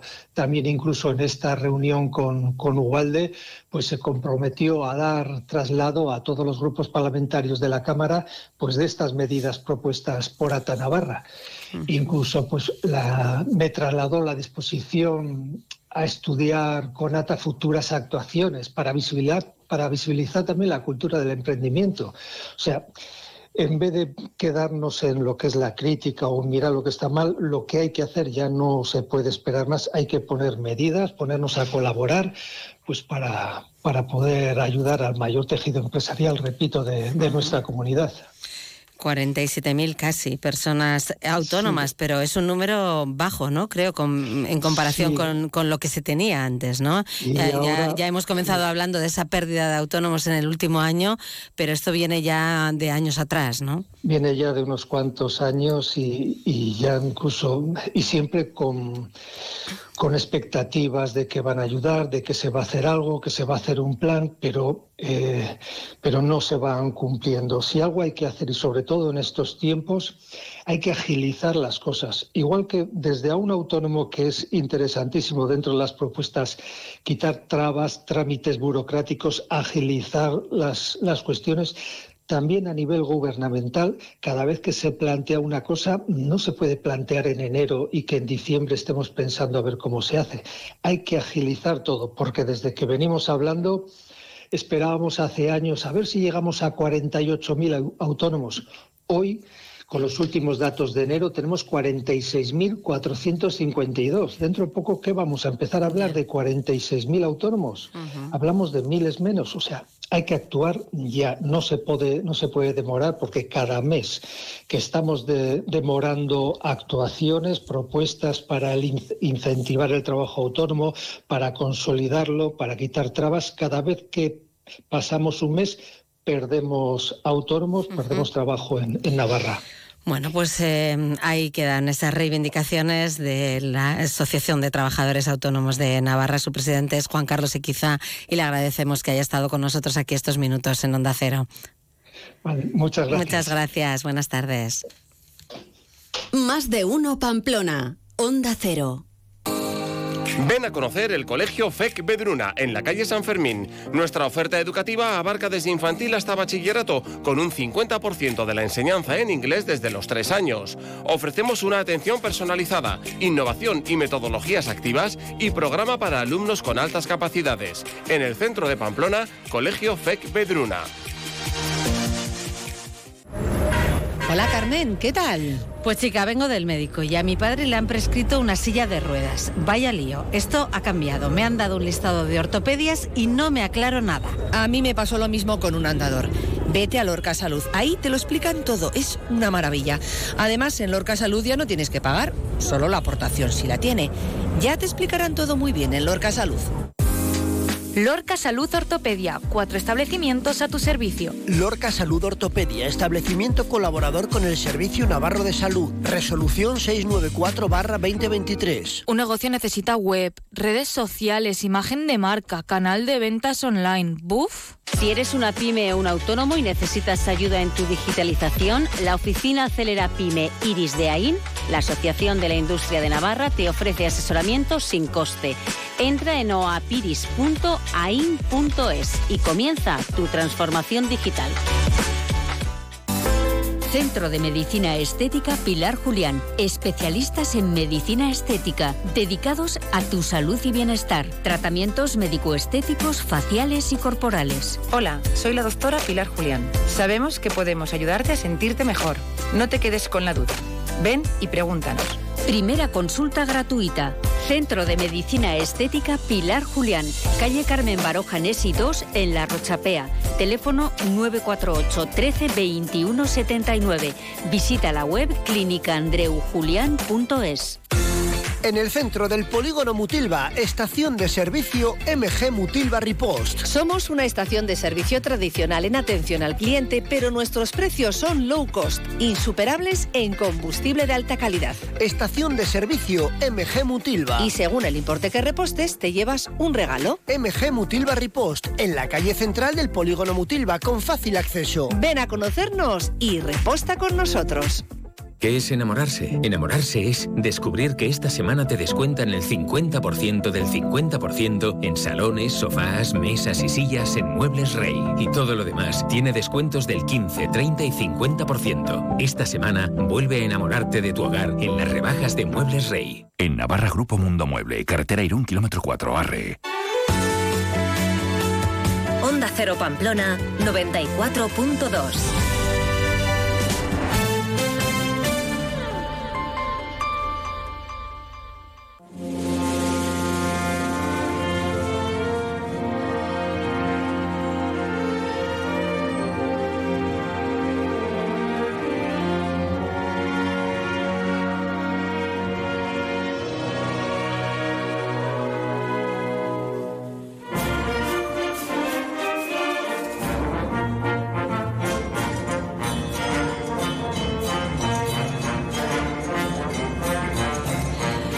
Suena en Onda Cero la joven orquesta de Pamplona porque precisamente de ella vamos a hablar en los próximos minutos. Este viernes 16 de febrero a las siete y media de la tarde ofrecen un concierto en el Museo Jorge Oteiza. Es algo más que un concierto. Ahora lo vamos a, a contar con Mirari Echeverría, que es la directora de la joven orquesta de Pamplona. Muy buenas tardes.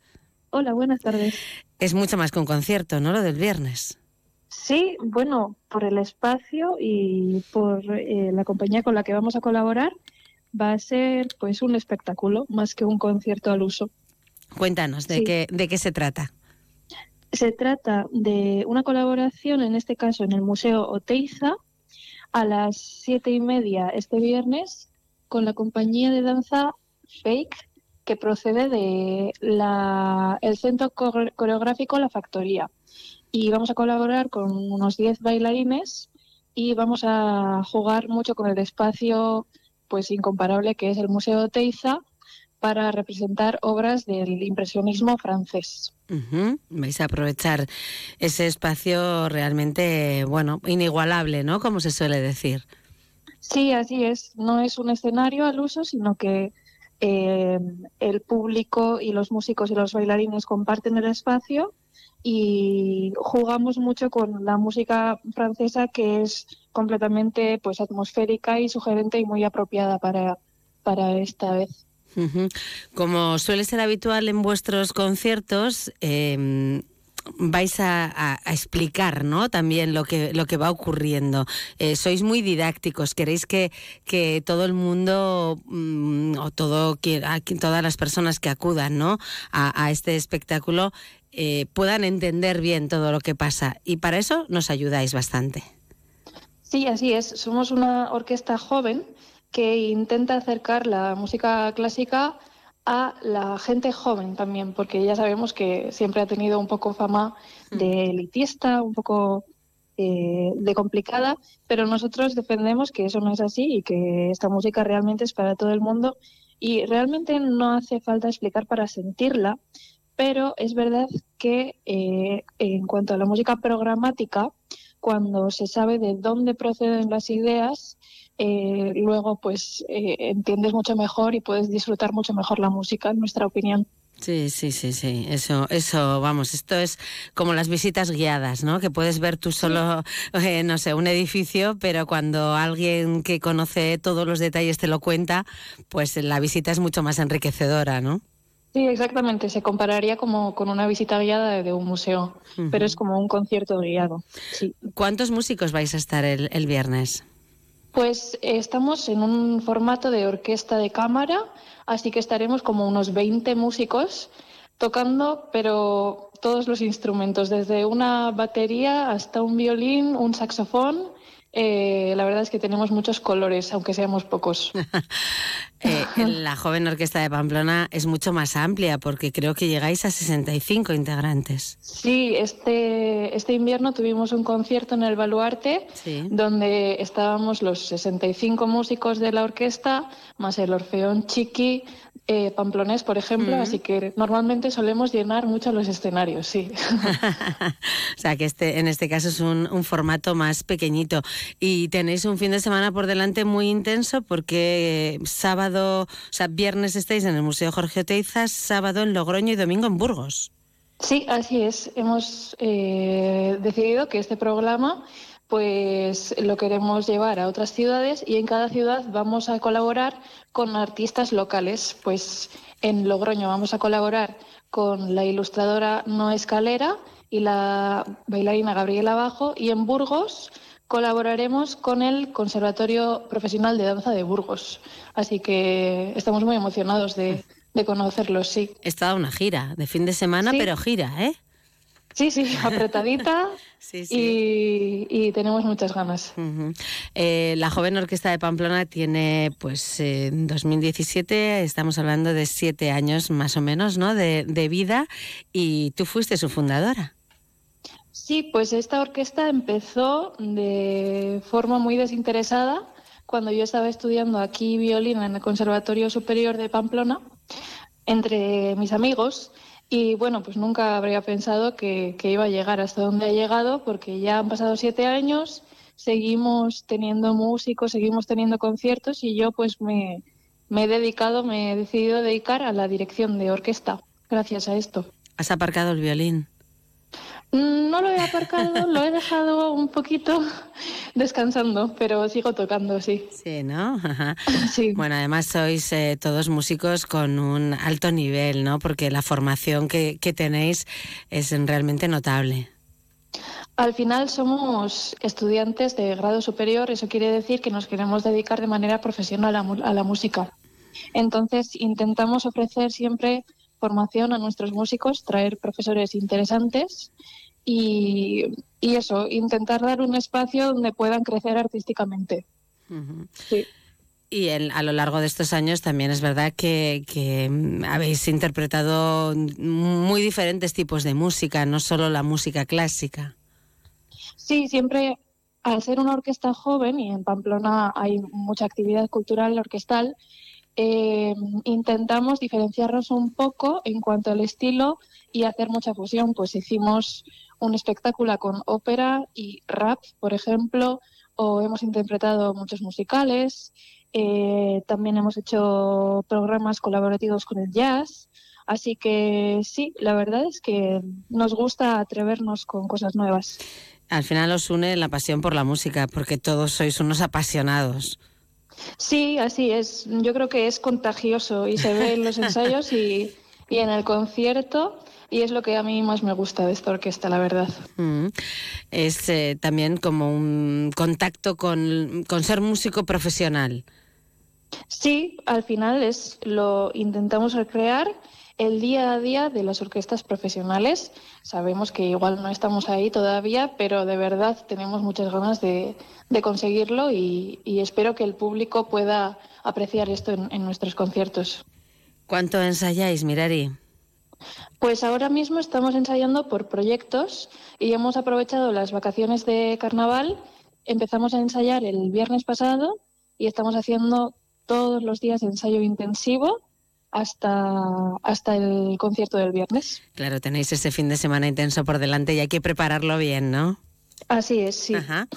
Bueno, pues vamos a recordar esa cita este viernes en el Museo Jorge Oteiza a las siete y media de la tarde con la joven orquesta de Pamplona y también con ese grupo de danza contemporánea Fake Company.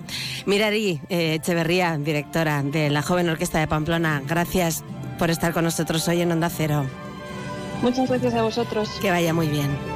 Gracias, Dios.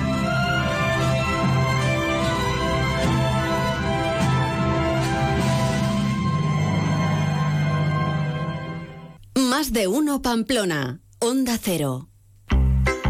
Colegio Luis Amigo, centro concertado de titularidad religiosa bilingüe con unas instalaciones estupendas y completas para la formación en valores y el desarrollo integral del alumnado. Acoge en sus aulas desde lactantes con cuatro meses hasta los 18 años. Tus hijos crecerán en un centro con un gran equipo humano y un ambiente educativo, formativo y cultural. Apúntate en nuestras jornadas de puertas abiertas los días 21 y 24 de febrero. Ven al Colegio Luis Amigo, ven a conocernos. Hola Ana, qué bien te veo. Sí, vengo de Óptica Russo y estoy súper contenta con mis nuevas gafas para la hipermetropía. Tienen unas lentes más finas por lo que son comodísimas. Y además con estos cristales mis ojos se ven más naturales en forma y tamaño. Menudo cambio. La verdad es que estás genial. Tú también puedes ver bien y verte mejor. Este mes ven a Óptica Russo y aprovecha esta oferta en lentes de hipermetropía. Óptica Rousseau, Chapitela 21 y Avenida Bayona 9, Pamplona. Atención, atención. Beunzalud liquida todas sus existencias por obras. Beunzalud con descuentos de hasta el 50%. Beunzalud en calle Mayor 34 Pamplona y en beunzalud.com. Jesuitinas Pamplona, en Chantrea Sur. Jesuitinas, investigación, acompañamiento y excelencia a tu disposición. Somos el primer centro en Navarra en ser reconocido centro referencia de Google. Ofrecemos la posibilidad de cursar nuestro bachillerato de investigación B en colaboración con prestigiosas instituciones. Conseguimos resultados excelentes en la EBAU. Asegura tu plaza matriculándote en cuarto de la ESO. Reserva tu cita y conoce Jesuitinas en Chantrea Sur, teléfono 948 1272 11 y jesuitinaspamplona.es. Ven a Muebles Amat. Solo este mes descuento directo de 100 euros por cada 1000 euros de compra. Muebles Amat. Polígono Mutilva Baja Caña y mueblesamat.com.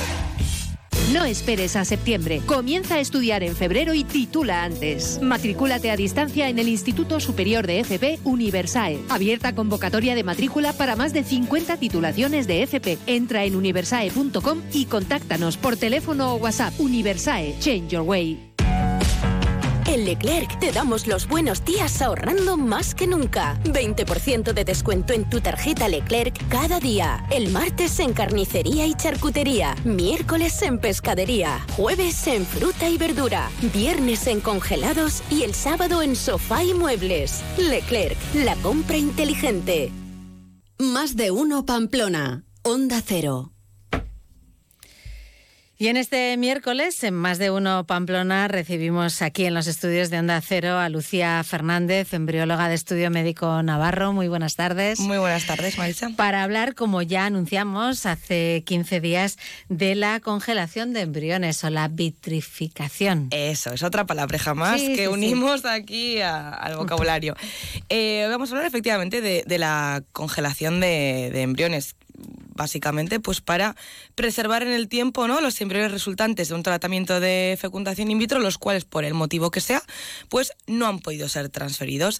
Eh, hace unos años el método que se utilizaba era el de la congelación lenta, pero ahora lo llamamos vitrificación. Vale, ¿qué es entonces? Ya entiendo que no es congelación lenta. Efectivamente, le llamamos congelación ultra rápida, ¿vale? Es una congelación ultra rápida que mm, se basa en que tenemos hoy en día los medios para utilizar unas sustancias que se llaman crioprotectores. Los crioprotectores son unos medios que protegen eh, las estructuras del embrión, lo cual aumenta las tasas de, embarazo. Luego hablamos de, cómo hacen esto. Y luego también juntamos los crioprotectores con una velocidad de enfriamiento muy elevada. Es decir, pasamos de tener una temperatura ambiente, unos 23, 24 grados, a tener menos 196 grados centígrados en el nitrógeno líquido. Qué barbaridad. Claro. Entonces, bueno, eh, entre los crioprotectores y esta velocidad tan rápida de enfriamiento, pues obtenemos eh, mejores tasas de embarazo. La vitrificación que nos permite también tener los embriones congelados por un tiempo indefinido. ¿Vale? Pueden estar congelados el tiempo no hay fecha de caducidad. En principio no, de hecho, así ah. como dato curioso, han nacido bebés sanos de embriones que han congelados unos 30 años. Que tú me dirás esto cómo puede ser, cómo pueden llevar no puedes haber congelado un embrión y 30 años después transferírtelo. Bueno, estos, estos bebés nacen por donación de embriones. Hay gente que dona los embriones que les sobran. Y como se quedan esperando hasta que alguien cumpla las características físicas y demás para poder adoptar ese embrión, pueden estar congelados mucho tiempo. Entonces, han nacido bebés de embriones que han congelados 30 años. Con lo cual, es un método, ya veis, muy efectivo. Y si pensamos que en este tiempo, pues eh, todo lo que ha cambiado seguramente hará que puedan aguantar todavía mucho más. Sí, me imagino que, claro, cada vez eh, vamos aprendiendo más cosas y las técnicas se van perfeccionando, efectivamente. Bueno, bueno, esto es increíble. Eh, ¿Cómo se hace esa congelación? Vale, pues bueno, el principio básico de la vitrificación es que primero tenemos que deshidratar un poquito los embriones. ¿Por qué es tan importante esto? Pues porque los embriones están llenos de agua. Al final, Todas las células tienen un gran porcentaje de agua. ¿Qué pasa con el agua cuando se congela? Que forma cristales, cristales de hielo. Estos cristales de hielo dañan las estructuras internas del embrión y es lo que luego va a provocar que no pueda mm, sobrevivir correctamente o no pueda seguir su desarrollo si hemos dañado ciertas partes que son importantes. Entonces, primero deshidratamos un poquito el embrión. ¿Cómo lo deshidratamos? Bueno, Pues lo ponemos en una solución que tiene pues unas altas concentraciones de sacarosa y por la famosa osmosis, que no sé si nos suena, vamos a hacer que todo el agua salga del embrión. Y lo vamos a poner en otra solución llena de crioprotectores que el embrión va a absorber. Entonces el embrión no está lleno de agua, está lleno de crioprotectores, que son sustancias que no forman cristales al congelarse. Así de sencillo. Entonces los colocamos en un soporte y rápidamente los metemos en el nitrógeno líquido, ¿vale? Todo este proceso hay que hacerlo con mucho cuidado, tienen que hacerlo embriólogos que ya tengan cierta experiencia, no se hace, no es lo primero, digamos, que aprendes a hacer, ¿no? Eh, y se introduce rápidamente el nitrógeno líquido, se les coloca pues un capuchón y muy importante se identifican con Claro. etiquetas, con diferentes colores, hay varias formas de identificar los embriones y se meten en los tanques de nitrógeno líquido donde bueno pues van a esperar. Se quedan tiempo- ahí dispuestos a, a esperar el tiempo que haga Efectivamente. falta. Porque ¿cuándo vitrificar embriones, eh, Lucía? Pues mira, em, transferimos embriones, o sea, perdón, vitrificamos embriones cuando, en, en varios casos, ¿no? El primer caso sería el más habitual, que es cuando no podemos realizar la transferencia embrionaria en fresco, es decir, hacemos la punción ovárica, sacamos los óvulos, generamos embriones y cinco días después, que tenemos estos blastocistos de los que hablamos la última vez, em, los transferimos. Pues imagínate que no podemos hacer eso. ¿Por qué? Porque la paciente está igual hiperestimulada por la medicación que hemos colocado o porque no le ha crecido correctamente el endometrio. Nosotros vamos haciendo controles ecográficos y hay veces que la medicación que ponemos para que crezca el folículo, pues nos impide que crezca el endometrio, ¿no? Entonces hay que cancelar la transferencia y hacerla pues un mes después con la siguiente regla, lo que llamamos una transferencia en diferido. Vale. Entonces hay que congelar todos los embriones que se generen en ese, en ese ciclo, ¿no?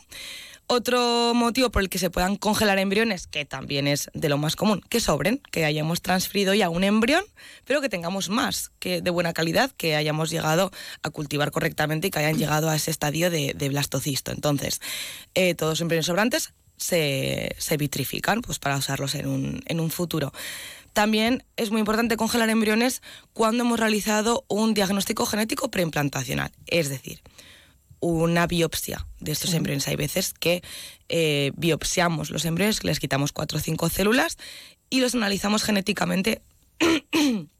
Perdón, a ver si no tienen alguna anomalía eh, cromosómica. Entonces, este análisis tarda unos 15-20 días más o menos en tener resultados. Los embriones no aguantan 20 Hay que- días en hay que cultivo. congelarlos. Que antes los congelamos simplemente a la espera de, de resultado. O luego hay parejas que en vez de preservar su fertilidad congelando óvulos o congelando espermatozoides, directamente en conjunto deciden congelar embriones directamente. ¿Por qué? Porque con la edad, pues la fertilidad va bajando. Claro. Entonces, si lo hacemos ahora, pues igual vamos a tener mejores embriones y mm, de mejor calidad y más cantidad de embriones, aunque nos quiera, aunque queramos intentar un embarazo dentro de cuatro, cinco o seis años, ¿no? Pues hay parejas que directamente vitrifican embriones. Bueno, ¿cuáles serían las ventajas? Algunas ya, ya las has comentado, ¿no? Sí, efectivamente. Bueno, las ventajas de esto es em, que podemos dar un uso a todos esos embriones que nos sobran, entre comillas, ¿vale? Hace muchos años, cuando no existían las técnicas de vitrificación o existía la congelación lenta, que tenía muy bajas tasas de embarazo, había mucha tendencia a que hemos conseguido tres embriones, bueno, como igual no sobreviven a la descongelación, los transferimos todos. Pues mucho embarazo gemelar, mucho embarazo mm, múltiple, que al final son embarazos de riesgo y demás. Eh, pero lo más importante es que aumenta mucho la tasa de embarazo acumulada. Entonces, ¿qué es la tasa de embarazo acumulada? Es la tasa de embarazo por ciclo, es decir, por cada punción. Por cada ciclo de estimulación ovárica, Sí. ¿cuántos embriones conseguimos? Pues hacemos una punción, sacamos X número de ovocitos y conseguimos, por ejemplo, cuatro embriones. Imagínate. Em, ahí digamos que hemos agotado el ciclo cuando hemos gastado los cuatro embriones, ¿vale? O sea, en un ciclo podríamos tener dos o incluso tres hijos, sí, nos va muy bien, por ejemplo, pero, pero mm, si cada embrión tiene una tasa de embarazo más o menos del 50, 40, 50%, la tasa de embarazo acumulada por ciclo, al haber, al haber transferido ya esos tres, es bastante alta. Entonces no hay que volver a someter a la paciente a los ciclos de estimulación que tienen bastante desgaste físico, emocional, Ya. económico Sí, sí. también, ¿no? Entonces, al final hemos optimizado bastante los ciclos de reproducción asistida, eh, pudiendo mm, vitrificar estos embriones. Y bueno, también muy importante, la vitrificación tiene muy buena tasa de supervivencia. Tiene una tasa de supervivencia mayor al 90%. Hemos llegado, yo creo que andamos en un 95, 96. Es una tasa muy alta. Es una muy buena tasa de supervivencia. Esto hablamos de embriones. Con ovocitos es un poquito menos, sí que es un 90. Sí que uno de cada 10 ovocitos es bastante probable pues, que no sobrevivan la desvitrificación, pero los embriones, la inmensa mayoría, sobreviven perfectamente a la descongelación y son perfectamente capaces de seguir su desarrollo y, y conseguir un, un embarazo. Claro, ya has explicado cómo se congela, ahora cómo se descongela, porque tampoco se hará de una manera así como sacarlo y ya está, obvia- obviamente, ¿no? Sí, eh, lo más importante a la hora de la desvitrificación es eh, mm, tener en cuenta que hay que hacerlo bastante antes del transfer, unas tres o cuatro horas antes de la transferencia, porque para que nosotros podamos ver que el embrión se está recuperando bien, que ha sobrevivido correctamente, porque si no se da el caso, pues tendríamos o que cancelar la transferencia, no vamos a realizar un procedimiento que sabemos que no va a llegar a ningún Claro. sitio, o podríamos rápidamente descongelar otro embrión si es que la paciente tiene embriones eh, sobrantes. Entonces, lo que hacemos es unas tres o cuatro horas antes del transfer, sometemos el embrión otra vez muy rápidamente de estar a menos 196 grados a rápidamente, no una temperatura ambiente, no, lo pasamos a 37 grados, a un medio que está a 37 grados, que es digamos la temperatura Sí. un poco a la, a la que ellos están más a gusto, ¿no? Eh, entonces, entre esta temperatura y el medio al que los, en el que los ponemos, se van a volver a hidratar y van a volver a inflarse, como yo digo, y ya digamos que eh, en un par de horitas vamos a ser capaces de ver si están, si están recuperándose Si bien y si bien, han ¿no? reaccionado bien. Si han sobrevivido bien, son perfectamente capaces de continuar con su desarrollo, de dar lugares a embriones sanos y de hecho, perdón, a bebés sanos y de hecho una cosa curiosa que a priori es un poco antiintuitivo, pero ahora explicándolo tiene su parte de lógica, tienen un poquito mejores tasas de embarazo los embriones descongelados que los embriones en fresco. Anda. Claro, que a priori no. Lo- Ya, sí, sí, lo fresco siempre parece que Claro, es mejor. parece que un embrión que no ha sido congelado, que hemos manipulado menos, que hemos toqueteado menos, va a tener mejores tasas de embarazo. Bueno, pues digamos que la tasa de parto por transferencia de embriones en fresco es del 39%. De embriones congelados es del 42%, ¿vale? Mm. Son tasas de embarazo parecidas, pero bueno, sí, bueno, pero tenemos tres puntos de diferencia Sí. son tres puntos. Sí, efectivamente. ¿Y esto por qué pasa? Bueno, pues porque es más fácil para nosotros eh, conseguir una mejor sincronía entre el útero y el embrión, porque vamos, no vamos a colocar el embrión en el útero cuando el embrión nos lo pide, que en una transfer en fresco sería el día 5 o el día Ya. 6, sino cuando el útero nos lo pide. Vamos a ir haciendo em, ecografías, analíticas, para ver cuál es el mejor momento para descongelar y transferir ese embrión. Entonces, conseguimos mejores sincronías entre, entre, entre útero y, y embrión. Y embrión. ¿Qué pasa con los embriones mm, que sobran? Por ejemplo, de, pues antes comentabas, ¿no? A una mujer que se le implanta un embrión que sale todo bien, que da luz a un niño y tiene más embriones vitrificados. ¿Qué pasa, por ejemplo?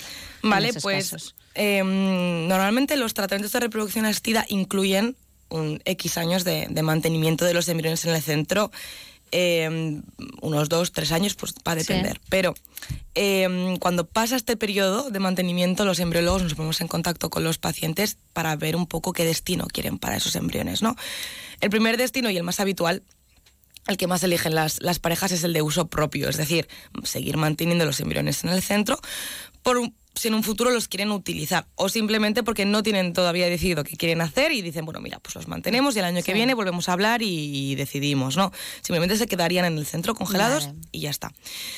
También se pueden donar. Lo que hablábamos de estos bebés que han nacido Sí, 30 años sí, después, sí. estos provienen de donaciones de, de embriones. Las donaciones de embriones son eh, altruistas. eh, digamos que si te sobran embriones y quieres donarlos a otras parejas que los quieran adoptar, parejas que ya lo han intentado todo y lo único a lo que pueden recurrir pues es a una donación de embriones, eh, se les puede donar, se les puede dar a ellos. Vamos a buscar una parejica que tenga unas eh, características físicas similares a las que tiene ese embrión y vamos a, a- a dárselos pues para que ellos busquen un embarazo.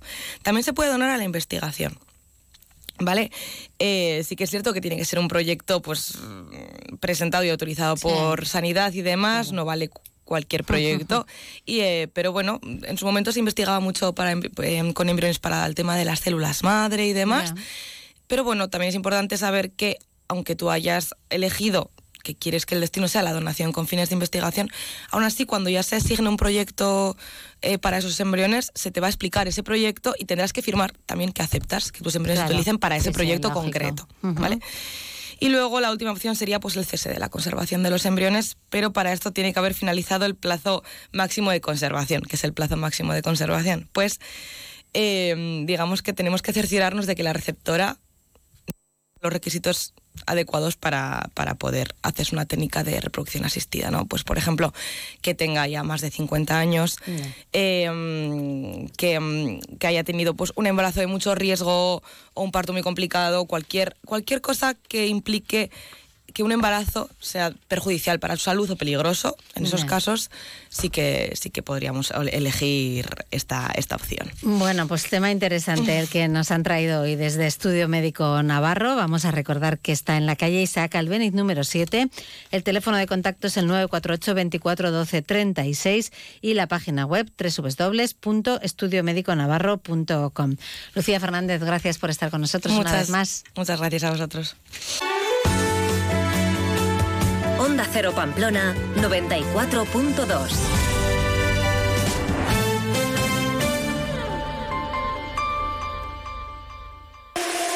¿Busca una empresa de construcción responsable y de confianza? Confíe en los profesionales de Conslau. Construcción de unifamiliares, reformas y rehabilitación de viviendas, locales comerciales, oficinas. Gestionamos proyectos, licencias de obra y subvenciones, financiación a medida, presupuestos sin compromiso. Porque la calidad no es cara, Construcciones Conslau.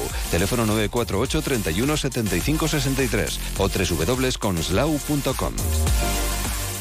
Si buscas una mesa de comedor, en Muebles Polke seguro que la encuentras. Yo antes vivía en un piso pequeño y tenía una mesa de su tienda que recogida ocupaba poquísimo, pero se ampliaba un montón. Y ahora que tengo un piso grande, me cuesta decidir entre tantos modelos y opciones. Elige la tuya en Muebles Polke, en Polígono Mutilva Calle A y polke.com.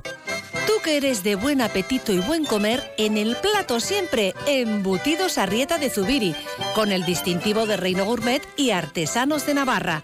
Si hablas de chistorras, salchichas, morcilla, relleno, hablas de embutidos Arrieta, calidad artesanal que encontrarás en carnicería supermercados, bares y restaurantes, además de en su tienda en Zubiri. Con 60 años de experiencia y muchos premios a sus espaldas, para Embutidos Arrieta, su mayor premio es estar en vuestras mesas. Yo elijo en Navagres porque encuentro las mejores firmas en cerámicas, gresites, porcelanas. En Navagres te ofrecemos últimas tendencias en cerámicas, también en grandes formatos al gusto de los diseñadores y decoradores más exigentes. Ven a verlas en nuestros nuevos ambientes. Navagres en Polígono Tayunche, Noain. Elige bien. Elige Cerámicas Navagres. Navagres, Grupo Bilbu. Restaurante El Colegio con Alex Mújica. Descubre nuestro menú del día, saborea nuestros secretos y disfruta de la cocina de Alex Mújica en uno de los lugares con más encanto de Pamplona. Restaurante El Colegio con Alex Mújica. Te esperamos en Avenida Baja Navarra 47. Haz tu reserva en el número 948 22 63 64 o en restauranteelcolegio.es. En Carnicería 10 cocinamos para ti. Tenemos el mejor relleno y morcilla caseros. Además, asado, solomillo relleno, pollo relleno, gran variedad de fritos y empanados. Albóndigas, callos, menudicos, carrilleras. En Carnicería 10, los mejores precocinados los hacemos para ti. En Mendevaldea, en la calle Irularrea 29, Carnicería 10, 948 17 13 10 o www.carnicería10.es. Del 23 al 25 de febrero ven a Navartur en Baluarte y llena tu maleta de sueños. Descubrirás escapadas increíbles para pasar el año viajando. Del 23 al 25 de febrero ven a Navartur, déjate seducir por tus destinos favoritos y participa en el sorteo de viajes y experiencias. Señoras, señores, va a dar comienzo Clave Navarra. Cada semana en Onda Cero toda la información de la temporada de Fundación Baluarte y de la Orquesta Sinfónica de Navarra, nuestra orquesta, con Luis Gortari.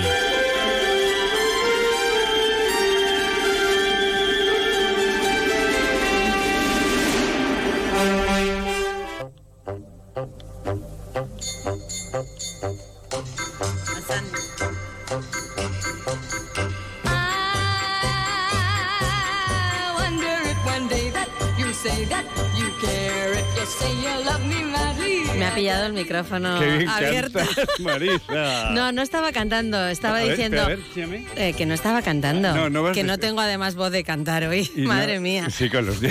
Vamos. Pero además no vas descalza como Sandy No, no, no, pero estaba diciendo, oh, Sandiso. Por eso. Bueno, pues ahora te cuento por qué, pero ante todo felicidades de ayer por los 100 años y como no sé quién dijo que te muy- estás muy lozana. ¿eh? Sí, ¿Qué sí, sí, sí. No, eh, sí, ¿quién dijo, quién dijo que estábamos... Ah, eh, Andoni Sarri, periodista de Diario de Noticias, que dijo que, eh, como le dice el alcalde o alcaldesa a las eh, personas que cumplen 100 años Ah, en cuando- Pamplona. cuando les Están muy lozanas. pues eso. Bueno, pues Sandy Show con sus marionetas en la cuerda, Puppet on String, recordemos que campeona de Eurovisión en el año 67, pues vamos a centrar en otro ciclo de Fundación Baluarte dedicado a los más pequeños o más concretamente a las familias, que es Baluarte Chiqui, ¿vale? El próximo sábado, este sábado, día 17, tenemos otra cita, una obra de teatro con marionetas que enseña a los niños el valor de la solidaridad con las personas refugiadas. Se trata ya de la cuarta propuesta del ciclo Baluarte Chiqui y esta se titula Sopa de Piedras a Risalda, de la compañía Engruna Teatre, que ofrece dos funciones el sábado por la tarde a las 5 de la tarde en castellano y a las seis y media de la tarde en euskera.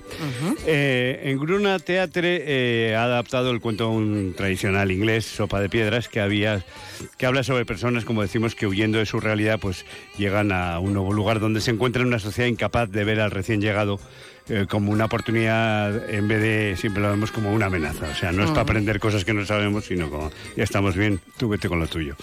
Eh, viene a ser una referencia a esta sociedad que hacemos todos nosotros y hablamos de aquellas piedras que nos encontramos por el camino y que hay que convertir, según la moraleja de ese cuento en aprendizaje. Las engrunes, que cuentan historias y comparten experiencias eh, con la voluntad de emocionar y trascender, emplean para ello algunos lenguajes muy habituales en el teatro familiar.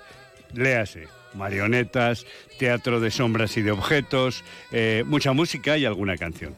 La obra se basa, como hemos dicho, en un cuento popular de un soldado que llega a un pueblo en tiempo de guerra y al que nadie quiere ayudar. Esta adaptación de Sopa de Piedras a Risalda cuenta la historia de Alma, una niña que tiene que huir de su país porque un día ve cómo el cielo, en lugar de cometas, se llena de aviones. Después de un largo viaje llega a un lugar donde aparentemente todo el mundo tiene de todo, pero nadie quiere compartir nada con ella.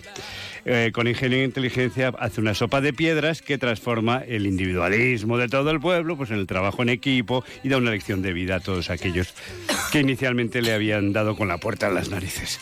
Esta obra está recomendada pa- para niños a partir de cuatro años, entradas sueltas. eh, dan jarabe en la puerta también, jarabe para la tos también y, lu- y luego entradas sueltas digo que valen 10 euros sueltas y el pack familiar ese tan interesante de cuatro localidades 30. Cambiamos. Sí puedo hacer de algún animal con esta voz que tengo. Pues se me ocurren varios, pero vamos a ver, no es la guerra de los mundos, es para niños. Si toso un poco, puedo parecer Sí, que rebuzno incluso. efectivamente, sí, en lo que llega ahora llega Por eso, ves, Vale, ya vale. sabía yo. Por eso lo digo, ¿eh? no te creas que Claro, por eso lo hace, es que no lo eso. El siguiente espectáculo de Baluarte Chi- Chiqui llegará el 16 de marzo, ya hablaremos de él, pero es que se nos ha adelantado la actualidad.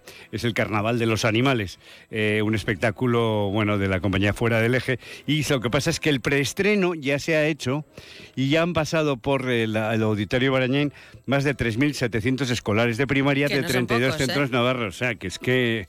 Bueno, ya hablaremos en su en su momento de, de- de- de la obra, pues la de Camille Sansons de siempre, eh, pues, pues burros, eh, eh, elefantes, canguros, cisnes, cosas por el estilo. Todo tipo de animales pasan, pasan por allá. Usted tiene un cuerpo de hipopótamo, pero sesos de mosquito, no los recargue. Eh, eh, si- sin más, date dos datos de Camille Saint-Saëns de los que a ti te gusta. Es el primer, eh, eh, es un, bueno, gran compositor y de, de la historia de, de la música clásica, digamos, que hizo la banda sonora para una película, concretamente The Assassination of the Duke of Guise, de 1908. Y también fue el pionero del veraneo invernal, eso de pasar los inviernos en Canarias. Qué bueno es eso. Pues se iba desde 1889 a 1909 fue nueve inviernos. Eso haremos cuando nos jubilemos. Eso es. No miro a nadie. Valorte Chiqui terminará el 13 de abril y estaremos, y estaremos. Pero te, doy, te dije la semana pasada presentamos los carteles del novedoso programa eh, de esta temporada de Baluarte Cámara, Sí. con las importantes novedades que derivan en el nombre de Ver Música. Es decir, Un Bermú concierto durante cuatro sábados, eh, durante eh, abril y mayo, a las doce y media del mediodía, media hora después del Ángelus, que se decía antes, la hora del Bermú. Después, eh, tras la actuación de la, en la sala de cámara, se ofrecerá un aperitivo en el hall de Baluarte. ¿Y qué pasará en ese hall? Pues que estará amenizado musicalmente por los afamados DJs Go and Go, pinchando excelentes discos solamente en vinilo y esto constituye la gran novedad de esta semana. El titular, la noticia. ¿Quiénes son? Pues ¿Esto ese es que Go está... and Go? es- es- esto es Go and Go. Javier algo. Javier Gorosquieta, que lo tenemos ahí en el control. No se No, no, ábrete el micro. Parece que no eres el técnico. y aquí Luis Gortari, estos son Go Bueno, pues Go. estaremos eh, poniendo música, eso sí, solo en, en vinilo para que os toméis el aperitivo tranquilos después de ver, recordar a Maika Makowski, a eh, Noah Lur, a Keral Laoz y a la paisana chica Sobresalto. Y los sobresaltos los daremos nosotros desde dos platos de vinilos, con tanto LPs como Muy singles, eh, para hacer... eh, Auténticas bueno, joyas en Auténticas joyas. Y además nos vamos a aportar. Seguro que sí. Pues Luis Gortari, gracias. Ah, bueno, y viva San Valentín, Pues que viva. porque hoy es, A ¿no? mí sí, pero vamos, a mí tampoco te creas que esto me va mucho. Parce que je t'aime. Estas ya, pero estas celebraciones no. Bueno, sin más. Que nada, gracias. Vamos, Adiós, que prefiero adiós, unas angulas. Hombre, ¿dónde va a parar? Hombre, si me regalan ángulas por San Valentín, perfecto. Eso todo lo cambia. Eso lo- todo lo cambiaría. Que es el momento del punto final hoy del periodista de Diario de Noticias, Ibai Fernández Lacabe.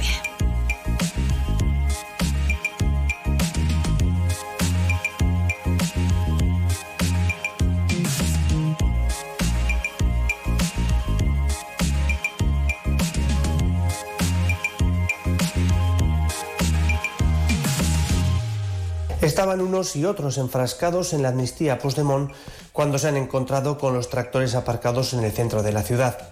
Una muestra más de cómo la agenda política cada vez está más alejada de los problemas reales que tenemos como sociedad.